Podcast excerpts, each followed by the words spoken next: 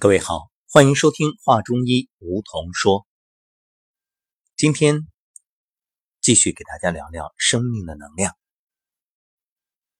生活中有这样一种人，无论你给他说什么，他都会说：“这个我知道。”如果你所说的和他知道的相一致，他就是一副了然于胸、不必多言的态度。似乎你说什么都是多余。那反过来，如果你说的和他的认知有矛盾、有冲突，他就是一副不以为然，好像你说的都是错的，只有他的认知才是正确的。这叫什么呢？叫自以为是。古语云：“谦受益，满招损。”所以遇到这种人。我相信，谁都不想说了。对啊，说什么呢？要么是我说的你都知道，要么是我说的你都不认同，都反对。那一切都是你对，我还说什么呢？于是能量就不再流动，到这儿就堵住了，卡在这里。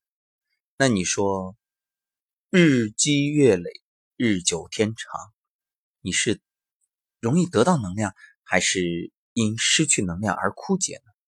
毫无疑问是后者。所以，我们今天说的这第一种能量叫沉浮。沉浮的意思就是放下，放下那些让你压力重重的信念与情绪，放下那些行不通的东西，让一切不再适用的行为改变。面对生活，面对家庭，面对父母，面对老师，选择臣服、认同，因为只有这样，你才能接收能量。这就是我们常说的低位进入。当你以臣服的态度实现认同，内在的小孩就会轻松自在，那也就越来越强大。请注意，这里我们所说的这种臣服啊，它不是屈服，不是被对方那种强权所压迫，不是源于恐惧，也不是谄媚讨好，不为了取悦于谁。所以这一点大家要分清楚。再来说说感恩。其实生活当中大家都在谈感恩，那究竟什么是感恩呢？感恩。是恩典，他的一切与内心的爱有关。当你心存感恩，就能够放下自我，去感受他人，与他人与世界能够建立一种连结，就会在生活中喜乐幸福。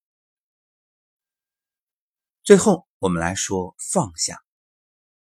哎，有朋友会讲，你前面不是臣服吗？不是说臣服也是要放下吗？这怎么又谈放下？它有什么区别呢？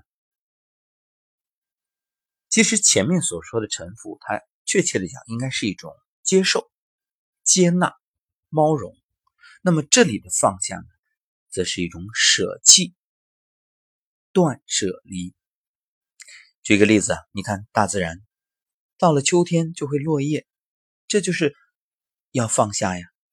如果不放下，让叶子依然在枝头，那会怎么样？会失去更多的养分，不利于它的收藏。因为大家都知道春生夏长秋收冬藏嘛。这时若不选择放下收藏，丢失过多养分之后，实际上对于整个树的生命都是一种影响。若固守着满树的叶子，是好看，那最终会怎么样？树会灭亡，这不就是因小失大吗？所以说，放下这种能量，它是生命灵药。放下不是说把东西推走，只是将不再需要的东西舍掉。放下也是一种美丽，就是让一切自然的发生，自然的流逝。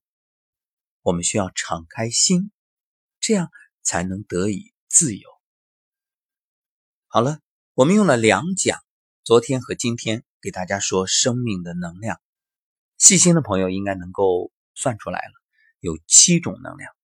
没错，正像我们常说的，身体所需的七种营养素：蛋白质、脂肪、糖类、维生素、水、矿物质以及纤维素。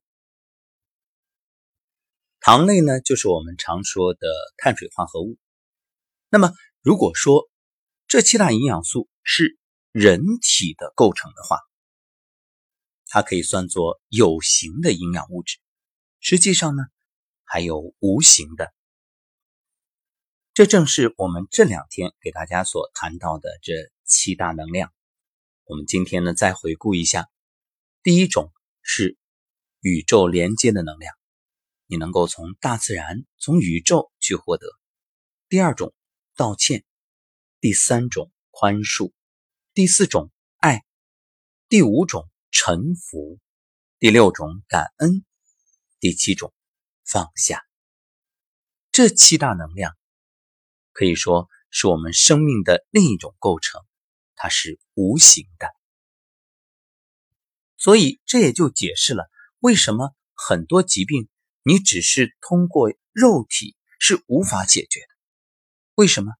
如果你是单纯的这七大营养素的缺失，你可以这样去找平衡。但问题是，若情绪引发的疾病根本和这七大营养素不搭嘎，没关系，你还那样去吃药，它解决不了。这也正是为什么我们常说的“对不起，请原谅，谢谢你，我爱你”。这些话具有无形的魔力。为什么有的人身体上的疾病痛哭一场，宣泄出来好了？一切其实就是这个原因。所以这两天的生命的能量，如果给你有所开启的话，我相信对大家在未来面对疾病的时候，知道如何去解决都有极大的帮助。好，这就是。今天与大家分享的内容，感谢各位收听。话中医梧桐说，明天继续和你聊。